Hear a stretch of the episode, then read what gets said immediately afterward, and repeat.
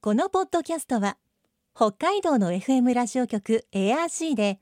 毎週日曜日午後6時30分から放送中の番組を再編集してお届けしています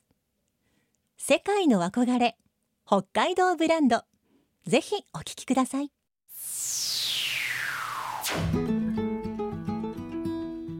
今世界から注目される北海道。この番組では北海道が世界に誇る自然文化産業などをピックアップ。北海道の持つ魅力や可能性をゲストの方に伺います。お相手は鈴木舞です。今回のテーマは北海道の小豆。北海道は小豆の生産日本一。日本の食に欠かせない農産物でまさに北海道ブランド。先週は小豆博士と呼ばれる名寄市立大学教授加藤淳さんに縄文時代にまで遡る小豆の歴史やなぜ小さい豆と書いて小豆と読むのかなどを教えてもらいました。今週は美味しい小豆を選ぶポイントや甘くしない食べ方など食べ物としての小豆について伺います。今日のお話のポイント鈴木舞のマイポイントはレシピ。今日はもうそのままです。世界の憧れ北海道ブランド。この番組はあなたの明日を新しく北海道創価学会の提供でお送りします。名寄市立大学保健福祉学部栄養学科教授の加藤淳さんにお話を伺っていきます。加藤さんよろしくお願いします。はい、よろしくお願いいたします。さて人呼んで北海道の小豆博士でいらっしゃいます加藤先生ですが私たちが小豆普段食べている部分あの部分って何に当たる部分なんでしょうか？そうですね。これはあの豆類みんなそうなんですけれども、種ですよね。種史実っていう言い方もしますけれども、まあ、いわゆる種ですので、これは畑にそれをまくと、またはプランターにまくと、はい、そこから芽が出て、うんちゃんと育てることができるんですね。はいで、食べる豆っていうのは生きてますうん。死んでしまった豆っていうのは水も吸いづらいですし、煮てもちゃんと見えなくなってしまいます。ですので、ちゃんと食べられる豆っていうのは生きている豆なんですね。ですので、それをまくとちゃんと芽が出ます。あまりそれ普段意識したことなかったんですけどこう豆をこうお水につけてこうふっくらさせてとかあれって生きてるからだからこそなんですか？そういうことですね。生きてるからあのように水も吸いますし、その後ですね、あの崩れてしまわずにちゃんと煮えるわけですよね。死んだ豆ではああいうふうにはなかなかならない。えー、それでは美味しい小豆を選ぶポイントってあるんでしょうか？そうですね。これはなかなか難しい質問かもしれませんけれども、あのちょっと見だとなかなかわからないところはあるかもしれません。まあただあの、北海道で売ってる小豆は当然北海道のものしか売ってないので、うん。輸入の小豆は加工業者さんを使うことがあっても、一般の人が買うっていう時には、うんほぼ100%北海道は北海道産の小豆っていうことになるので、まあ、そういった面では、あまりあの美味しくない小豆をあ引いてしまうっていうことは、うん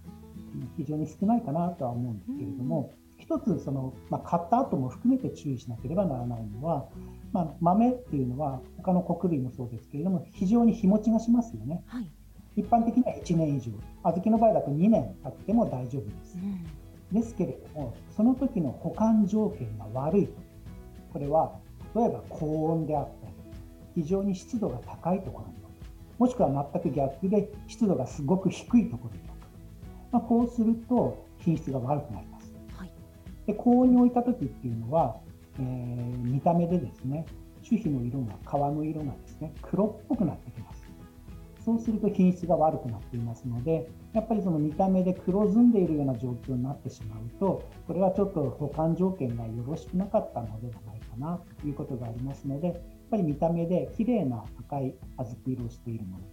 まあ、こういったものを選ぶと間違いないかなと思いますね。ですから、買った後もお家で保管するときには、あまり暑いところには置かずですね、まあ、涼しいところで保管していただく。あと、涼しいんであれば冷蔵庫いいんじゃないかなって思うかもしれませんけども、はい、冷蔵庫は非常に乾燥しますので、密封した容器に入れてください。そうしないと、先ほど言ったように、湿度が非常に低いとですね、乾燥してしまってもまた見えづらい小豆になってしまいます。はい、ですので、一定の水分を保てるように密封した状態で冷蔵庫に入れる場合は必ず保管してもらいたい。まあ、そういったことをあのちゃんと守っていれば、2年経っても美味しい小豆が食べられます。うん。え。小豆の栄養価について教えてほしいんですがどんな栄養があるんでしょうか、はい、そうですね。なんか小豆っていうと和菓子で食べることが多いのでそんなに栄養価が高いっていうふうには思われてない方が多いかもしれないですよね。はい、ですけれども私があの、まあ、いろんなもの入ってますけれども私が一番おすすめしたいのが2つあります。はい、1つは食物繊維、はい、もう1つがポリフェノールですね。で食物繊維に関してまずお話をしますと今日本人で一番足りない食品中の成分これが食物繊維なんですね。1960年前後ぐらいの頃っていうのは日本人1人1日にですね 27g 程度の食物繊維を摂取してました、はい、それが今は約半分なんですよ。で厚生労働省があの理想とする推奨量っていうのがあるんですけれどもこれは女性で 18g 男性で 20g 取りましょうと言ってますのに現在平均で 13g 台。13から 14g ぐらいしか取れてないということで一番足りない成分これはやっぱりその食生活が変わってきたっていうことで、今から60年ぐらい前はもっと雑穀も食べていたし、いろいろな海藻類だとか野菜だとか穀類、いろいろなものが食べていたのに、今はやはりその欧米化の、食の欧米化っていうことだとか、またはご飯に関しても玄米ではなくて精白米、まあ、パンも麺類もそうですね、精白した小麦を使って食べている。まあ、そういったことによって食物繊維の摂取量が非常に減ってしまっている。じゃあ食物繊維何から取りましょうかって言った時に一般的には野菜を食べようとかって思うんですけれども、はい、野菜だけでその食物繊維を補うのは非常に大変なんですよね。そういった時に一番私がお勧めしたいのが豆類、特に小豆なんですね。で小豆の食物繊維っていうのは 100g 中になんと 24.8g も入ってます。へこの量っていうのはごぼうの4倍なんですよ。そんなにあるんですね。はい。ですから野菜の中でもごぼうっていうのは比較的食物繊維が多いっていう代表選手なんですけれども、はい、そのさらに4倍入っているのが小豆ですので、まあ、いかに効率的に食物繊維が取れるかというのはやっぱり豆を食べるっていうことにつながっていると思います。例えばその食物繊維が足りなくて、えー、日本人でよく、まあ、出てくる症状っていうのが便秘ですよね。うんうん、もしその便秘でおやお悩みの方がいらっしゃったらお薬使う前にまず小豆を3日間食べてくださいって私言うんですよ。はい、そうすると大部分の方は解消できますね。ねいやぜひ小豆毎日食べていただきたいなと思います。うん、ごぼうより多いというのがこうちょっと本当にビジュアル的にもごぼうってすごい繊維の塊のように見ていましたけれど、はい、小豆ってすごいんですね。そうですね。やっぱりこの辺を知っていただくと、毎日小豆を食べるっていうことに対してもっとこうね意欲が湧いてくるんじゃないかなと思いますね。そね。そしてもう一つがポリフェノール、はい、そうなんですね。私がいろいろと小豆を調べていくとですね、なんと北海道の小豆は赤ワイン、まあ、平均的な赤ワインの1.5倍から2倍ポリフェノールが入ってるんですね。へで小豆っていうのは子供からお年寄りまで誰でも食べられます。うん、もっともっと先ほど言ったように日本のね昔からある伝統的な食材の小豆これをもっと食べる機会を多くするとやっぱり我々の健康維持っていう観点からも非常にプラスに働くんじゃないかなというふうに思ってます。そういえば私こうコロナ禍になってからこうちょっとこうおうち時間を楽しむために自分であんこをこう小豆を炊いたりもしたんですけど、はい、すごくこう煮汁が赤いのがたくさん出ますけどあれもやっぱりこう、はい、ポリフェノールが、まあ、豊富だからこそなんでしょうか？そうですね、まあ、小豆に一番多く入っているポリフェノールはカテキンの仲間なんですよね、うん、お茶に入っているカテキンの仲間、はい、これは色はないんですよ無色なんですですので必ずしもその色が濃いほどポリフェノールが高いかっていうと、はい、小豆の色とポリフェノールを必ずしも相関するわけではないんですね。ただ、煮汁に色が出てるっていうことは、イコール、ポリフェノールは水溶性の成分なので、一緒に出てきてます。はい、なので、やっぱりその煮汁を捨ててしまうっていうのは非常にもったいないんですよ。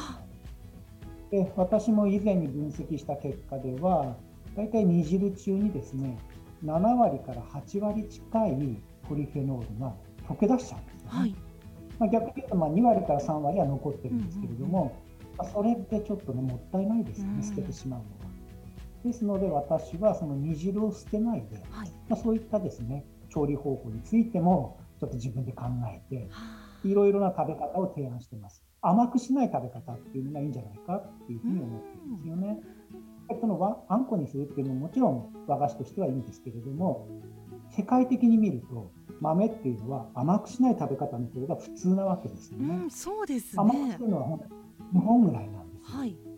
ででやっぱりその甘くしない食べ方をどんどん広めていきたいなっていうことで私は10年ぐらいいろんな食べ方自分でですねお料理をして調べていったんですけどもその中でまあ最近いろんなところの本でも紹介しているのがなんとトマト味なんですね。トマトマト味の小豆料理？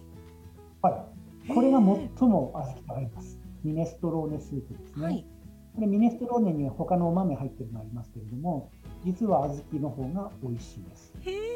ただし、この時の小豆はあんこのように柔く煮てしまったらダメです。はい。硬い状態じゃなきゃダメです、ね。豆の粒々が残った状態。で皆さん小豆を煮る時にどうしてもあんこにしようと思って柔くしてしまうんですね。うんうん、そうすると他のそのトマト味にはなかなか合わない感じになってしまいます。ですので指でつまんだ時に固く押して潰れる程度の硬さ。この状態を保っておくとですね。その状態で冷蔵庫ですと3、4日冷凍にしますと1ヶ月ぐらい保管ができるので、まあ、そういった1回調理したものを保管しておいてで他のお料理の時に使う、まあ、そういった使い方をするとですねあのストックしたものが手軽に使えるようになると思いますね。まあ、先ほどあの煮汁を出さないで煮る方法っていうのを言ったんですけども、これについてちょっと少しお話をさせてもらいますと、通常は小豆の3倍から5倍の重さの水例えば小豆が 300g であれば 900cc から1.5リットルの水を入れて小豆を煮るというのが一般的なんですけれども、まあ、そうしますと先ほどのように煮汁の方にですねポリフェノールが7割から8割近くが逃げていってしまう。これは非常にもったいないので、私は小豆に2倍量の水しか入れません。はい、300g であれば 600cc の水。で、小豆は2.2倍吸水しますので、すべての水が吸われます。つまり煮汁が出ないんですよね。そうすると、一つ弊害としては、渋みが残ってしまうということです。北海道の小豆は中国の小豆などから比べると渋みが非常に少ないので、気にならない方はそのままでもいいんですけれども、やはりその渋みっていうのは、人によって敏感な方、そうでない方、結構、えー、人によって反応が違うんですよね。で渋みが気になる方には、私は空入りをすることをお勧めしています。フライパンで 300g の小豆であれば、3分程度空入りをします。焦げない程度。はい、焦げてしまうとまた焦げ臭がついたり、煮えづらくなってしまいますので、3分程度空入りするとですね、小豆の皮のすぐ内側にあるタンニンが重合して渋みが感じづらくなります。でそれをすぐ、えー、水につけて煮てもらうと今度豆が熱くなっているのですぐに沸騰します、で 600cc のうちの 500cc ぐらいの水を使ってまず煮てもらって、はい、沸騰したら1回、えー、びっくり水っていうんですけれども、まあ、冷たい水を 100cc ほどもう1回足してもらって、皮を、えー、引き伸ばしてですね、吸水性を高めてやるそうするとですね、大体30分ぐらいで豆が全部水を吸ってくれます。その時の豆の状況にもよるんですけれども、先ほど言ったように指で強く押して潰れる程度になっていれば OK です。潰れないんであれば、もうちょっと煮る時間をね、10分程度伸ばしてもらえればいいんですけれども、潰れる程度になるのが大体30分程度でなると思います。その状態で火を止めて、粗熱を取って、冷蔵庫で保管するか、長期であれば冷凍庫に入れてもらう。この状態ですと、小豆の成分が全部丸ごと豆の中に残ってますので、栄養分が全く損なわれずに、次のお料理に使えます。で一番手軽な食べ方、先ほどね、えー、トマト味が合うって言いましたけども、私なんかはよく、えー、パスタのミートソースの代わりに、えー、ひき肉ではなく、その煮小豆を使ってお料理したりもしますけども、一番楽なのはですね、はい、小豆ご飯。小豆ご飯。冷凍保管してある小豆をですね、はい、例えば1合のご飯炊くときに普通の水の量で、えー、炊飯器にセットしてもらって、で冷凍小豆をですね、まあ、30g から 50g ぐらい、その炊飯器の中にただ入れとくだけです。そうすると小豆の成分が全部その豆の中に入ってますので、炊いている過程で小豆の色が全部ご飯に移っていくんですよね。で炊き上がった時には薄いお赤飯と同じような、えー、小豆色についたご飯ができて豆が入ってますので、まあ、小豆ご飯になるんで。これは甘くないですので人によってはまあごま塩かけて食べてもいいですし、食物繊維のたくさん取れるご飯っていうことで食べてもらってもいいかなと思います。非常に簡単です。いやよくこうお料理でこう茹でた大豆の缶詰なんかよく使ったりしますけれど、はいはい、本当にあの感覚で、まあ、茹でた小豆もいろんなものに使えちゃいそうですね。使えますね。はい。食べ方を和菓子、あんこっていうイメージからちょっと変えてもらうと、小豆のその活躍できる場面がものすごく広がると思います。世界の憧れ北海道ブランド。今回のゲストは小豆博士こと名寄市立大学教授加藤淳さんでした。今日のマイポイントはレシピ。ということでおさらいします。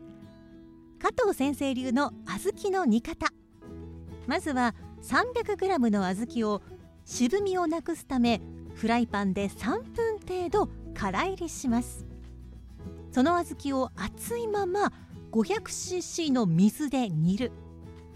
沸騰したら冷たい差し水こちらを 100cc 加えてさらに煮る。30分くらい経って強く押して潰れる程度の柔らかさになったら出来上がり。煮汁を捨てないのでポリフェノールを逃しません。いろんな料理に活用してみてください。さてこの番組では皆さんからのメッセージをお待ちしています。番組の感想やあなたの思う北海道ブランドなどぜひお寄せください。クオカード3000円分を毎月抽選で1名の方にプレゼントしています。詳しくは番組のホームページをご覧ください。北海道ブランド。そこには世界を目指す人たちの知恵と情熱があります。来週もそんな北海道ブランドに元気をもらいましょう。ご案内は鈴木舞でした。世界の憧れ北海道ブランド。この番組はあなたの明日を新しく北海道創価学会の提供でお送りしました。